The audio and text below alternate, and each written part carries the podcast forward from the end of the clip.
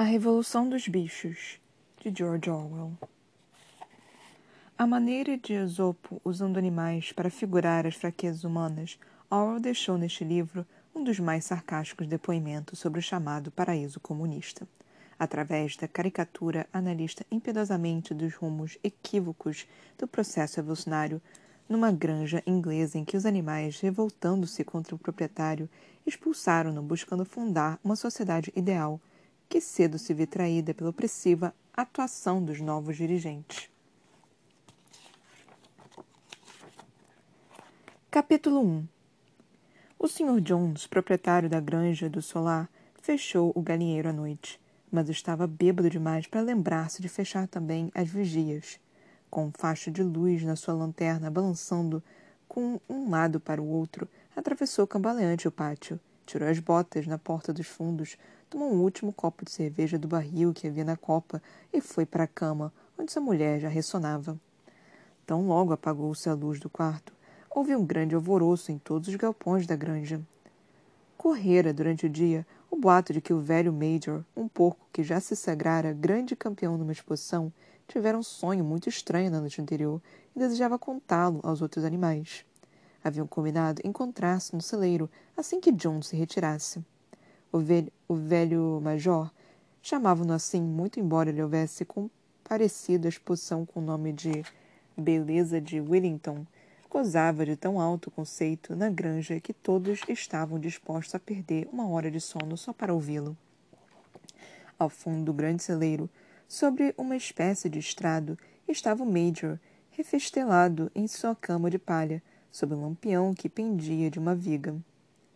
Com doze anos de idade já bastava corpulento, já bastante corpulento, era ainda um porco de porte majestoso, com ar sábio e benevolente, a despeito de suas presas jamais terem sido cortadas.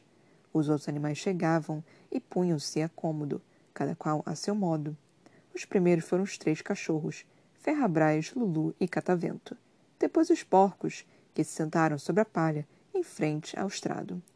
As galinhas empoeiraram-se nas janelas, as pombas voaram para o caribos do telhado. As ovelhas e as vacas deitaram-se atrás dos porcos e ali ficaram a ruminar. Os dois cavalos de tração, Sansão e Quitéria, chegaram juntos, andando lentamente e pousando no chão os enormes cascos peludos, com grande cuidado para não machucar qualquer animalzinho porventura oculto na palha. Quitéria era uma égua volumosa, matronal, já chegada à meia-idade cuja silhueta não mais se recompusera após o nascimento do quarto potrinho. Sansão era um bicho enorme, de quase um metro e noventa de altura, forte como dois cavalos. A mancha branca no focinho dava-lhe um certo ar de estupidez e, realmente, não tinha lá uma inteligência de primeira ordem, embora fosse grandemente respeitado pela retidão de caráter e pela tremenda capacidade de trabalho. Depois dos cavalos chegaram Maricota, a cabra branca, e Benjamin, o burro. Benjamin era o animal mais idoso da fazenda e o mais moderado. Raras vezes falava e, normalmente, quando fazia, era para emitir uma observação cínica. Para dizer, por exemplo, que Deus lhe dera uma cauda para espantar as moscas e que, no entanto, seria mais do seu agrado não ter nem a cauda nem as moscas. Era o único dos animais que nunca ria. Quando lhe perguntavam por quê, respondia não ver motivo para riso. Não obstante, sem que o admitisse abertamente, tinha certa afeição por Sansão. Normalmente passavam os domingos juntos no pequeno porteiro, potreiro, existente atrás do pomar, pastando lado a lado em silêncio. Mal se haviam acomodado os dois cavalos, quando uma ninhada de patinhos órfãos desfilou celeiro adentro, piando baixinho e procurando um lugar onde não fossem pisoteados. Quitéria protegeu-os com a pata dianteira e os patinhos ali se aconchegaram caindo no sono. No último instante, Mimosa, a égua branca, vaidosa e fútil, que puxava a aranha do Sr. Jones, entrou, requebrando-se graciosamente e chupando um torrão de açúcar. Tomou um lugar bem à frente e ficou meneando a sua crina branca, na esperança de chamar atenção para as fitas vermelhas que adornavam. Finalmente chegou o gato, que procurou, como sempre, o lugar mais morno, enfiando-se entre Sansão e Quitéria ressonou satisfeito durante toda a fala de, de Major, sem ouvir uma só palavra. Todos os animais estavam presentes, exceto Moisés, o corvo domesticado que dormia fora, num poleiro junto à porta dos fundos. Quando o Major os viu, bem acomodados e aguardando atentamente, empou a garganta e começou. Camaradas, já ouvistes, por certo, algo a respeito do estranho sonho que tive a noite passada. Entretanto, falarei do sonho mais tarde. Antes, tenho outras coisas a dizer. Sei, camaradas, que não estarei convosco por muito tempo, e antes de morrer, considero uma obrigação transmitir-vos o que tenho aprendido sobre o mundo. Já vivi bastante, e muito tenho refletido na solidão da minha pocilga. Creio poder afirmar que compreendo a natureza da vida sobre esta terra tão bem quanto qualquer outro animal vivente. É sobre isso que desejo falar-vos. Então, camaradas, qual a natureza da nossa vida? Enfrentemos a realidade. Nossa vida é miserável, trabalhosa e curta. Nascemos, recebemos o mínimo de alimento necessário para continuar respirando e os que podem trabalhar são forçados a fazê-lo até a última parcela de suas forças. No instante que nossa utilidade acaba, trucidam-nos com hedionda crueldade. Nenhum animal na Inglaterra sabe o que é felicidade ou lazer após completar um ano de vida. Nenhum animal na Inglaterra é livre. A vida de animal é feita de miséria e escravidão. Essa é a verdade nua e crua. Será isso apenas a ordem natural das coisas? Será esta nossa terra tão pobre que não ofereça condições de vida decente aos seus habitantes? Não, camaradas, mil vezes não. O solo da Inglaterra é fértil, o clima é bom, ela pode oferecer alimentos em abundância a um número de animais muitíssimo maior do que existente. Só esta, só esta nossa fazenda comportaria uma dúzia de cavalos, mais vinte vacas, centenas de ovelhas, vivendo todos no conforto e com uma dignidade que, agora, estão além de nossa imaginação. Por que então permanecemos nesta miséria? Porque quase todo o produto do nosso esforço nos é roubado pelos seres humanos. Eis aí, camaradas, a resposta a todos os nossos problemas resume-se em uma só palavra: homem. O homem é o nosso verdadeiro e único inimigo. Retire-se da cena o homem e a causa principal da fome e da sobrecarga do trabalho desaparecerá para sempre. O homem é a única criatura que consome sem produzir. Não dá leite, não põe ovos, é fraco demais para puxar o arado, não corre o suficiente para alcançar uma lebre. Mesmo assim, é o senhor de todos os animais. Põe-nos a trabalhar, Dá-nos de volta o mínimo para evitar a inanição e fica com o restante. Nosso trabalho é amanhã o solo. Nosso estrume o fertiliza e, no entanto, nenhum de nós possui mais do que a própria pele. As vacas, que aqui veja à minha frente, quantos litros de leite terão produzido este ano? E que aconteceu a esse leite que deveria estar alimentando robustos bezerrinhos? Desceu pela garganta dos nossos inimigos. E as galinhas? Quantos ovos puseram este ano? E quantos transformaram-se em pintinhos? Os restantes foram para o mercado fazer dinheiro para John e seus homens. E você, Quitéria? Diga-me onde estão os quatro potrinhos que deveriam ser o apoio e o prazer da sua velhice. Foram vendidos com a idade de um ano. Nunca mais você tornará a vê-los. Como paga pelos seus quatro partos e por todo o seu trabalho no campo, que recebeu você, além de ração e baia? Mesmo miserável como é, nossa vida não chega ao fim de modo natural. Não me queixo por mim, que tive até muita sorte. Estou com 12 anos e sou pai de mais de 400 porcos. Isto é a vida normal de um barrão. Mas no fim, nenhum animal escapa do cutelo. Vós, jovens leitões, que estáis sentados à minha frente, não escapareis de guinchar no cepo de um ano. Todos chegaremos a esse horror. As vacas, os porcos, as galinhas, as ovelhas, todos. Nem mesmo os cavalos e os cachorros escapam a esse destino. Você, Sansão, no dia em que seus músculos fortes perderem a rigidez, Jones o mandará para o carniceiro e você será degolado e fervido para os cães de caça. Quanto aos cachorros, depois de velhos e desdentados, Jones amarrar-lhes uma pedra no pescoço e jogá-los à primeira lagoa. Não está, pois, claro como água, camaradas, que todos os males de nossa existência têm origem na tirania dos seres humanos? Basta que nos livremos do homem para que o produto de nosso trabalho seja somente nosso. Praticamente da noite para o dia poderíamos nos tornar ricos e livres. Que fazer então? Trabalhar dia e noite de corpo e alma para a derrubada do gênero humano. Esta é a mensagem que eu vos trago, camaradas. Revolução. Não sei dizer quando sairá esta revolução. Pode ser daqui a uma semana ou daqui a um século. Mas uma coisa eu sei, tão certo quanto ter ou eu palha sob meus pés. Mais cedo ou mais tarde justiça será feita. Fixai isso, camaradas, para o resto de vossas curtas vidas. E, sobretudo, Transmite esta minha mensagem aos que virão depois de vós, para que as futuras gerações prossigam na luta até a vitória. E lembrai-vos, camaradas, jamais deixar fraquejar a vossa decisão. Nenhum argumento poderá deter-vos. Fechai os ouvidos quando vos disseram que o homem e os animais têm interesses comuns. Que a prosperidade de um é a prosperidade dos outros. É tudo mentira. O homem não busca interesses que não os dele próprio. Que haja entre nós animais uma perfeita unidade, uma perfeita camaradagem na luta. Todos os homens são inimigos, todos os animais são camaradas. Nesse momento, houve uma tremenda confusão. Enquanto Major falava, quatro ratos haviam emergido de seus buracos e estavam sentados nas patinhas de trás, a ouvi-lo. De repente, os cachorros lhes deram pela presença e, somente devido à rapidez com que sumiram nos buracos, foi que os ratos conseguiram escapar com vida. O Major levantou a pata, pedindo silêncio. Camaradas, disse ele, eis aí um ponto que precisa ser esclarecido. As criaturas selvagens, tais como os ratos e os coelhos, serão nossos amigos ou nossos inimigos? Coloquemos o assunto em votação. Apresento à Assembleia a seguinte questão: Os ratos são camaradas? A votação foi realizada imediatamente e concluiu-se, por esmagadora maioria, que os ratos eram camaradas. Houve apenas quatro votos contra, dos três cachorros e do gato que, depois se descobriu, votara pelos dois lados. O Major prosseguiu. Pouco mais tenho a dizer. Repito apenas: lembrai-vos sempre do vosso dever de inimizade para com o homem e todos seus desígnios. Qualquer coisa que ande sobre suas pernas é inimigo. Qualquer coisa que ande sobre quatro pernas ou tenha asas é amigo. Lembrai-vos também de que, na luta contra o homem, não devemos assemelhar-nos a ele. Mesmo quando os tenhais derrotado, evitai seus vícios. Animal nenhum deve morar em casas, nem dormir em camas, nem usar roupas, nem beber álcool, nem fumar, nem tocar em dinheiro, nem fazer comércio. Todos os hábitos do homem são maus. E, principalmente, jamais um animal deverá tiranizar outros animais. Todos os animais são iguais. E agora, camaradas, Vou contar-vos o sonho que tive a noite passada. Não sei como explicá-lo.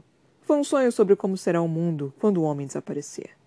Mas lembrou-me algo que há muito eu esquecera. Há anos, quando ainda era um leitãozinho, minha mãe e as outras porcas costumavam cantar uma antiga canção da qual só conheciam a melodia e as três primeiras palavras. Na minha infância aprendi a melodia, depois a esqueci. A noite passada, entretanto, ela me voltou à memória. O mais interessante é que me lembrei também dos versos, os quais tenho certeza foram cantados pelos animais de antanho e depois esquecidos durante várias gerações. Vou cantar essa canção, camaradas.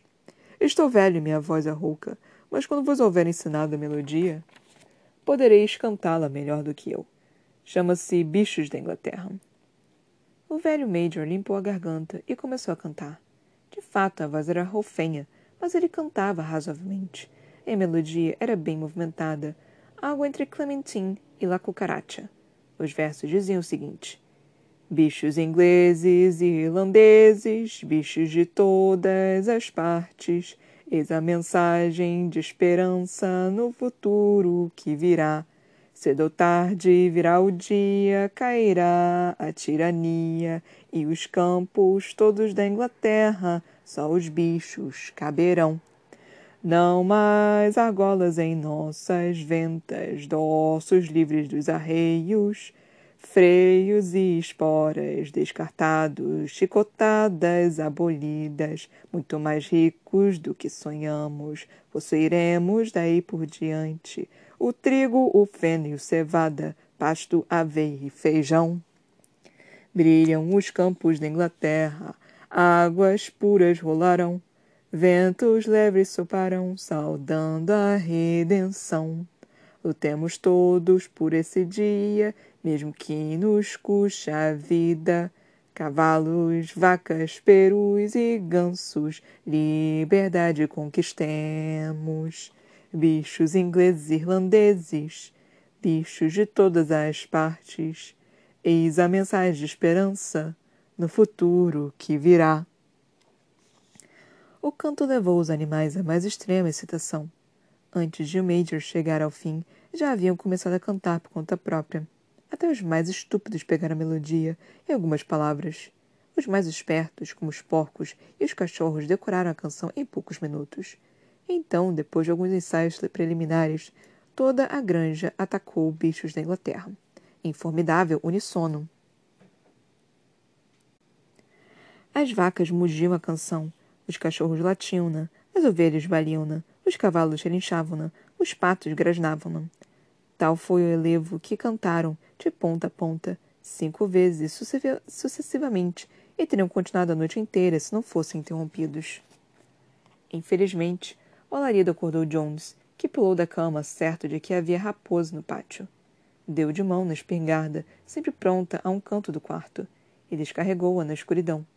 O chumbo foi encravar-se na parede do celeiro e a reunião dispersou-se no abrir e fechar de olhos. Cada qual correu para seu pouso. As aves saltaram para os poleiros, o gado deitou-se na palha e em poucos instantes toda a fazenda dormia.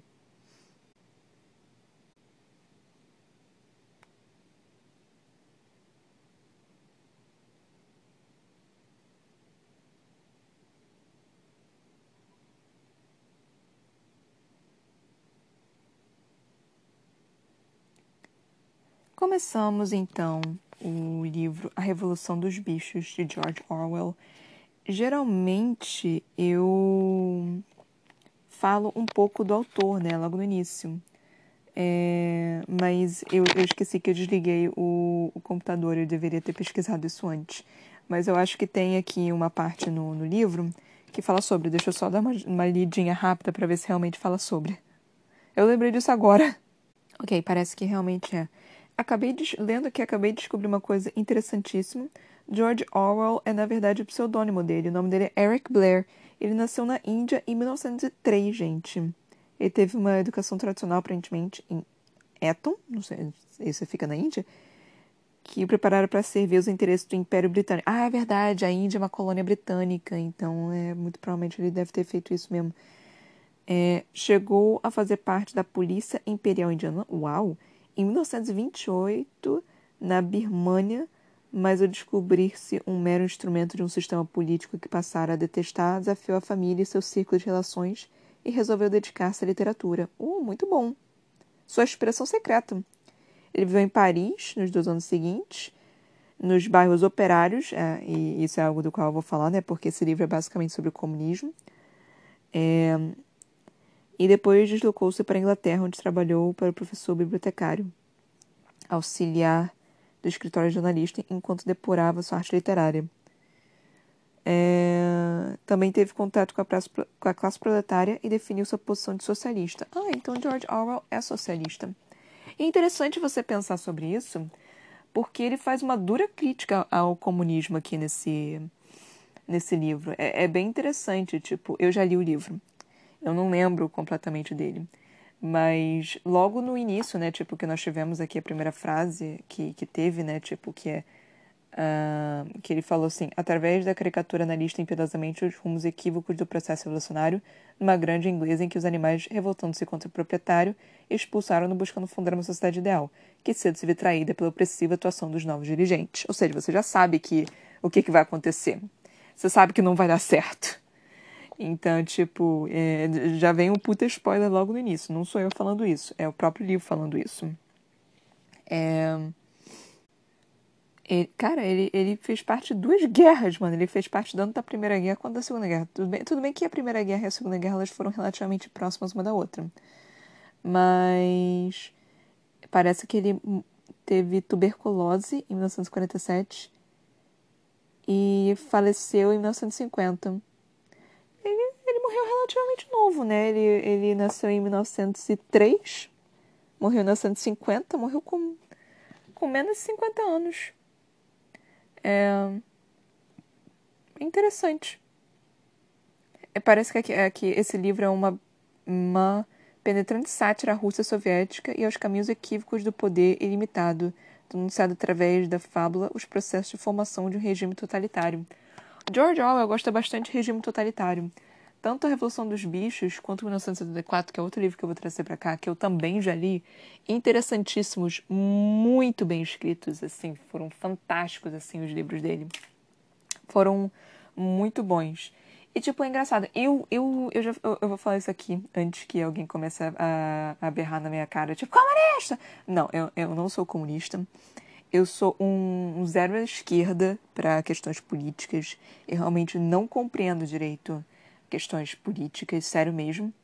Mas eu, eu, e eu tô relendo, né, o livro. Então, tiveram algumas coisas aqui que eu até peguei, assim, de, de coisas que, que foi colocada, né, tipo, que, que tem, inclusive no final, que ele coloca logo nesse primeiro capítulo e tem no final. E ele até repete, sabe? Que, que você, ele vai colocando, tipo, ele deixou bem claro, né, as coisas que é para fazer e que não é para fazer.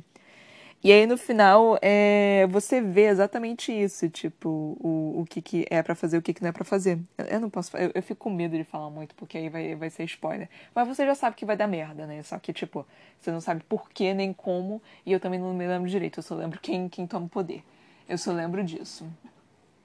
E, tipo, é fantástico, né? Porque você vê claramente os ideais do, do comunismo, né? Tipo, que é que essa, esse, né, que é o homem que está é, tomando os ovos, o leite e tudo mais, você vê isso claramente sendo o capitalismo.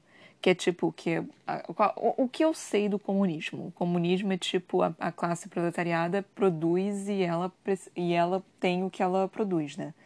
É, tudo aquilo que, a, que o proletário faz, cria, produz, é do proletariado, não é para a pessoa que está comandando ele, né? para o patrão, né? Que o que nós temos hoje em dia no, no, capitalismo é o patrão. Então, gente, pelo amor de Deus, se eu errar em alguma coisa, ainda mais porque é George Orwell, ainda mais porque é coisa de política, não é meu forte. E eu desliguei meu PC. Então eu tô, posso estar um pouquinho perdida em alguns assuntos, posso não saber responder isto de forma adequada, mas eu, eu, eu, eu juro que eu não desligo meu PC da próxima vez. Ah, é só esse episódio em si que, que, vai, que não vai ser assim perfeito das informações. É, e vai ser muito mais opinião do que qualquer outra coisa.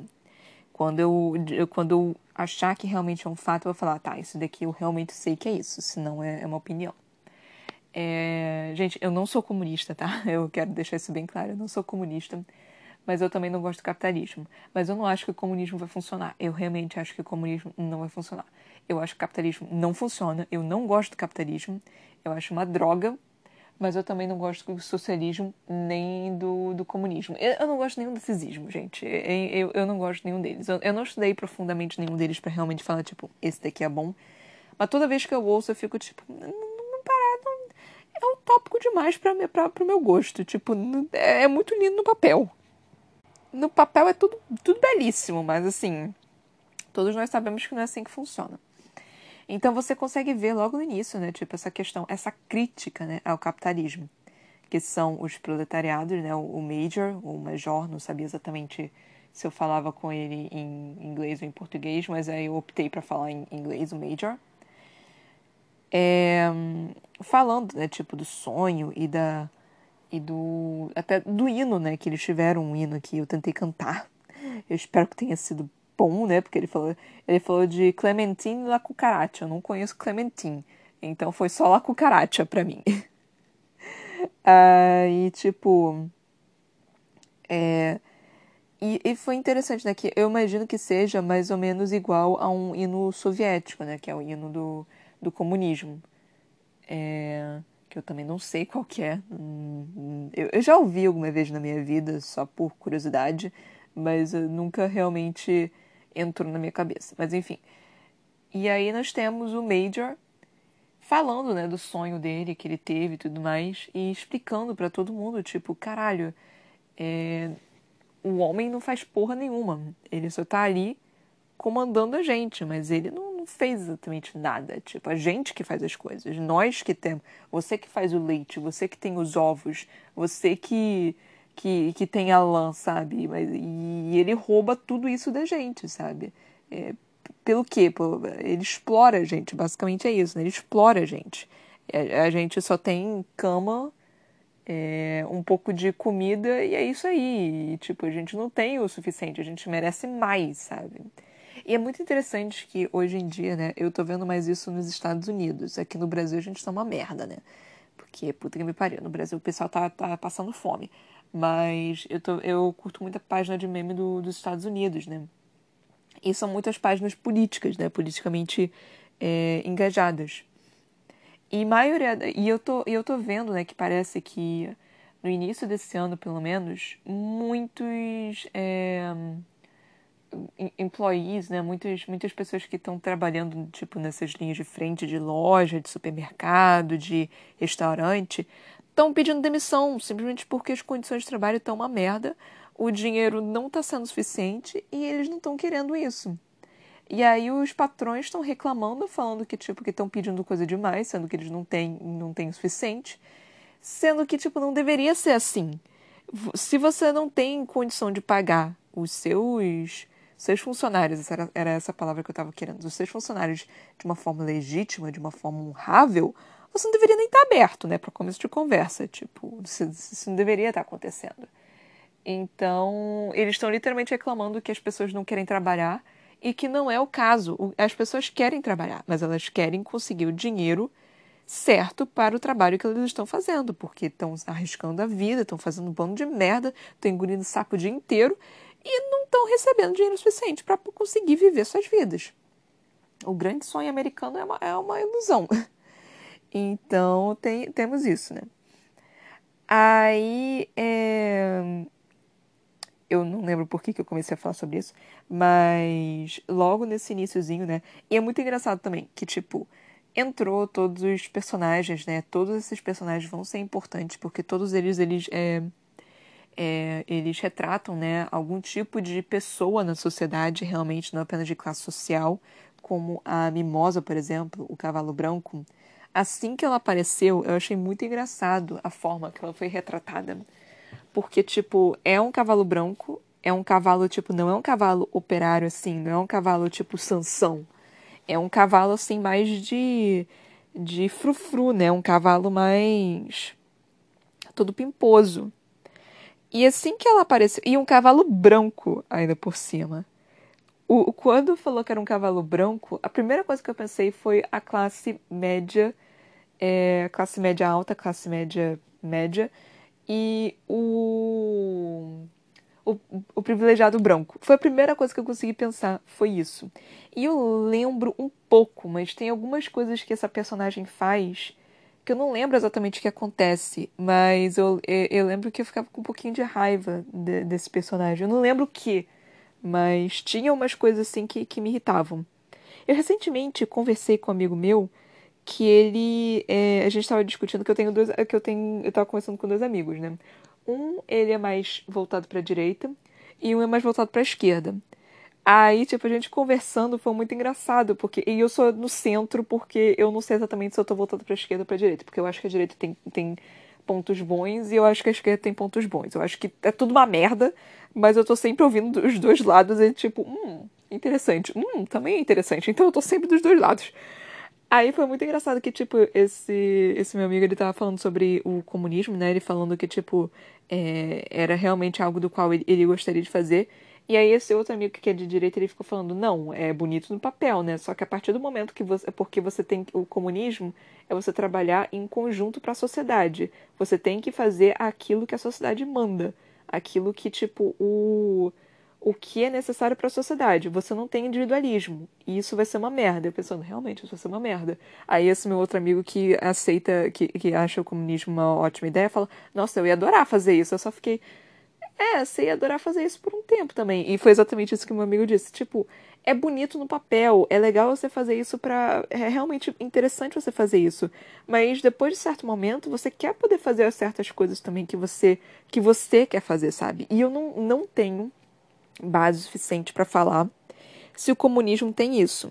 Eu sei que ele não é essa, esse negócio que as pessoas têm tanto medo de tipo, porra, vão tirar meu iPhone, vão acabar com a minha casa, não sei o que. Tipo, não. Não é isso. É tipo, é, não é entrar na sua casa, roubar sua TV de 50 polegadas e começar a dar para os pobres. Não é isso. Tipo, primeiro vamos esclarecer isso. Não é isso. A questão é se a pessoa quiser uma TV de 50 polegadas, ela pode ter. Assim como você. Não é questão de tipo, eu vou ter mais do que você. É, se eu quiser ter, eu posso ter. Se eu não quiser, eu não preciso ter. É assim. É, e as pessoas, eu acho que as pessoas não entendem isso, tipo, é muito bizarro, porque elas realmente acham que vai vir um bando de gente armado, enfiar arma na nossa cara e falar, tipo, me dá seu celular agora, porque você não pode manter celular. E não é isso, sabe? Tipo, não, não é assim. É... Então, tipo, e eu realmente acho que o comunismo não vai funcionar, pelo menos em um país. Teria que literalmente tacar uma bomba no, no, no mundo, né? Nem no Brasil, é no mundo, e começar do zero uma nova, essa nova sociedade. Porque acabar com o capitalismo, mano, tem muita gente que tá se beneficiando pelo capitalismo. E essas pessoas não querem sair do poder. essas pessoas não querem sair do poder. Elas não vão sair do poder assim, tipo, felizes, sabe? Então, assim, é, não vai funcionar, tipo. É, e foi interessante também, né? Que foi o que o Major disse, né? Tipo, revolução. Não vai, não vai ser um processo simples, não vai ser um processo bonito. Vai ter muita morte, vai ter muito sangue, se acontecer, né? Se o povo, se um dia realmente entrarem, com, tiverem comunistas demais no, no mundo e resolverem querer mudar. Não, não vai ser bonito, não vai ser um processo bonito, vai ser uma guerra, vai ser vai ser corpos na rua, sabe? Não vai ser um processo bonito. É, não vai ser pacífico, é isso que eu quero dizer. Aí, tipo, é, é interessante, né? Tipo, que é, eu falei da mimosa, né? Eu falei do início, do, que é o início, né? Que é justamente o capitalismo. Que o, o Jones, né? O senhor Jones, ele é o patrão Aí, interessante também que pareceu que cada animal é um tipo de proletariado, e não apenas proletariado, tem outros personagens também. É, não apenas, né, tipo, o proletariado, porque nem todos eles são, fazem a mesma coisa, ou têm as mesmas funções, né. Ou talvez todos eles sejam proletariados. De novo, eu não sei, eu não conheço comunismo suficiente para realmente vir aqui e poder falar, tipo, não, todos eles são proletariados. Mas é interessante se ver e que cada um tem a sua função, né? Cada um vai, vai, vai trazer algo para a mesa. E algo que eu achei bem engraçado, né? Tipo, desde a primeira vez que eu li, foi a palavra camarada. Que camarada, eu não sei porquê, mas está no vocabulário de todo comunista. Eu não sei por que diabos isso, isso tá no, no vocabulário, vocabulário dos comunistas. Tipo, é sempre camaradas. Eu só tô tipo, mano, por quê? É, você poderia até falar que é uma coisa do, de Lula, não, mas não, não é do Lula. É realmente algo de pessoas comunistas, assim. Eles vão e eles falam camarada. E eu não sei porquê. Eu não sei dizer porquê. Eu realmente não, não sei exatamente por que, que, que tem essa palavra em específico, tipo camarada. Não sei, assim. E eu não consigo ouvir essa, essa, essa palavra sem começar a rir, porque, tipo, mano, é, eu acho muito engraçado uma forma de você se referir às pessoas, tipo, ah, camarada. Porque, eu não sei, eu acho meio bizarro. Mas, enfim. É, é um livro interessantíssimo. É um livro, assim, que faz você refletir pra caralho. Não apenas nas questões, tipo, de, de comunismo, socialismo, capitalismo, mas individualismo também, sabe? Porque vai acontecer algumas coisas aqui que você vai olhar e você vai ficar, puta que me pariu, não acredito que esse personagem fez isso. Ou não está fazendo isso. E, tipo, é muito a sociedade hoje em dia. É muito nós, sabe? Tipo, você olha aquilo acontecendo e mesmo assim você, você não faz. Ou você está pronto para fazer, para mudar. Que é aquela música, né? Tipo, o que que. É, acho que é uma música, não tenho certeza, mas o que que houve com, com aquele garoto tão cheio de sonhos? Eu acho que era uma música, uma poesia, alguma coisa assim. E é exatamente isso. Quando a gente é criança, mano, a gente tem tanta esperança, a gente quer mudar o mundo, a gente vê as merdas acontecendo, a gente fica tipo, não, isso tá errado, isso tá errado, isso tá errado, isso tá errado. A gente tem muito mais empatia, né, pelo, pelo próximo. Só que a gente vai crescendo, a gente vai meio que se enclausurando, sabe? Porque a gente vai percebendo que as coisas não são tão simples. E a gente simplesmente não tem o que fazer, e a gente simplesmente tem que vir, o rosto e não faz nada. E é bizarro pura e simplesmente, sabe? Porque a gente fica meio que sem reação, a gente fica tipo, cara, o que que eu posso fazer? O que que eu como indivíduo posso fazer, sabe? É, é, é, é muito bizarro isso, porque a gente pensa, né, que a gente pode mudar o mundo. A gente, quando é criança, a gente acha que a gente vai mudar o mundo, tipo, sei lá, gritando, é, fazendo castelo de areia, qualquer coisa. Mas não, não é tão simples assim. E isso é muito triste. É muita regra, é muita burocracia. Até para fazer, pra fazer coisa boa, sabe? É muita burocracia. Você não tem como simplesmente fazer isso. E é muito chato. Tipo, você até pode, mas você, você tem uma outra vida, sabe? Você, você precisa trabalhar para conseguir dinheiro, para conseguir se sustentar, para conseguir viver. Para ter esse pequeno momento de, de qualquer coisa. E aí você ter que colocar mais trabalho em cima de uma coisa do qual não vai fazer tanta diferença assim, cara, ai, é muito desmotivador. Mas, enfim, né, tá lá, tá? Você tá. Você tenta, né? A gente tenta mesmo assim. Ou pelo menos eu, eu espero que a gente tente, porque se a gente não tentar, a gente tá fudido. É tipo, vamos tomar até nos dias atuais. Mano, usa a porra da máscara, pelo amor de Deus, não é difícil, cobre seu nariz. E é justamente essa questão do individualismo versus da, da, da sociedade, sabe? É, não, o, a pessoa é tão, é tão mesquinha, né? Que ela, que ela se recusa a usar uma máscara não apenas para se proteger, porque ela vai estar se protegendo, mas para é, proteger o próximo. Ela é tão mesquinha que ela não consegue proteger o próximo, sabe? Ela tá ela pode estar tá fudendo com a vida de outras pessoas. E ela não tá nem aí com isso, sabe? E, ai, cara, enfim. Nossa, esse livro vai trazer diversos questionamentos, diversos é, pensamentos críticos, sociais, é, individuais, é, políticos. É fantástico. Esse livro é fantástico. Ele é pequenininho, ele não é muito grande. A gente tá logo no início. Ah, a gente leu, leu o primeiro capítulo, né? Nós paramos na página 12, para quem quiser. Ele é muito pequenininho, ele tem tipo 120 páginas, 120, 135, 135 páginas. Ele é bem pequenininho, a gente deve terminar isso aqui em menos de 10 episódios. Então, é isso que eu tenho para falar, né? Até, é, e como eu já disse, eu já li o livro, mas eu não lembro de tudo que acontece nele. Eu lembro de poucas coisas que acontecem nele. E eu vou tentar, né, trazer mais, tentar trazer mais informações do socialismo, capitalismo, é, comunismo, de tudo isso. Mas esse livro é perfeito para quem quer realmente entender o comunismo. Tipo, ele ele te traz o passo a passo bonitinho de como é que é, até da questão de do porquê que o capitalismo é errado. Você logo lendo esse primeiro capítulo, você já percebe, né, que tipo realmente não faz sentido o Sr. Jones ter todo o poder? Por que, que ele tem todo o poder? Sendo que, tipo, a gente que faz essas coisas. Então, é, é, exatamente isso que é o capitalismo, sabe? Ai, céus. Mas, obviamente, eu não vou desmerecer o trabalho de outras pessoas. Tem pessoas que realmente vieram do nada, trabalharam pra caralho, conseguiram criar suas coisas. Mas é sério, tipo, essas pessoas, ao mesmo tempo, têm tem tanto dinheiro e elas exploram demais os seus funcionários, sabe? Pode dar ainda mais, pode dar muito mais benefício e eles escolhem não fazer isso, escolhem reter uma grande fortuna. E, e tipo, não tem o que fazer com aquela fortuna. Você poderia literalmente dar comida para milhares de pessoas. Eles não fazem isso, sabe? E, de novo, eu vou criticar, obviamente, mas o dinheiro é deles. Tipo, eles trabalharam para aquilo.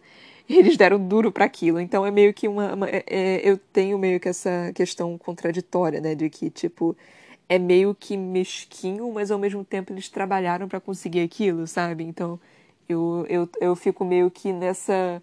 Nesse impasse, né? De tipo, é certo é errado, é certo é errado. Tipo, deveria haver um limite, sabe? Eu acho que deveria haver um limite. Porque é demais. E não tem o que fazer com tanto dinheiro assim, gente. É sério, o que, que você faz com todo dinheiro? É dinheiro pra caralho. É dinheiro, é dinheiro, é dinheiro pra dar com pau, sério. Não é, o que, que você faz com tanto dinheiro? Mas enfim. Aí tem, tem muitos questionamentos, é realmente muito interessante. Então é isso que eu vou falar desse primeiro livro, desse primeiro capítulo por enquanto. É, eu espero que vocês ouçam né, o resto do, do, dos episódios e ouçam os outros livros e ouçam esse livro também. Esse livro é fantástico, eu realmente recomendo todos vocês ouvirem. Mesmo que vocês não gostem muito de política, esse livro é perfeito para você conseguir entender mais ou menos a questão do capitalismo barra comunismo. É realmente muito interessante. E é fácil de entender. É uma forma, é, é uma leitura muito simples. É uma leitura muito gostosinha. É, é muito é, é simples, pura e simplesmente. Então, assim, não tem muito como se perder aqui. Mas eu também não tenho muito como dizer, tipo, está errado, está certo. Justamente porque é, é meio que específico, um pouquinho específico para mim. Mas eu vou tentar, né, obviamente, trazer aqui da melhor forma todas as questões possíveis, né? De, de desses, desses ismos. Enfim, gente. Espero que vocês tenham curtido esse episódio. É, se vocês tiverem recomendações de livros, por favor, venham falar para mim algum livro que vocês queiram ouvir. É, o meu Instagram é Ana Brocanella, tá? Podem vir falar comigo por lá. O Brocanella tem dois L's, tá, gente? L de Loudred. É, compartilhe esse episódio, compartilhe esse podcast, compartilhe esse livro, por favor. E é, é isso. Muito obrigada por ter me ouvido até aqui. Até a próxima, galerinha. Beijinhos e tchau, tchau.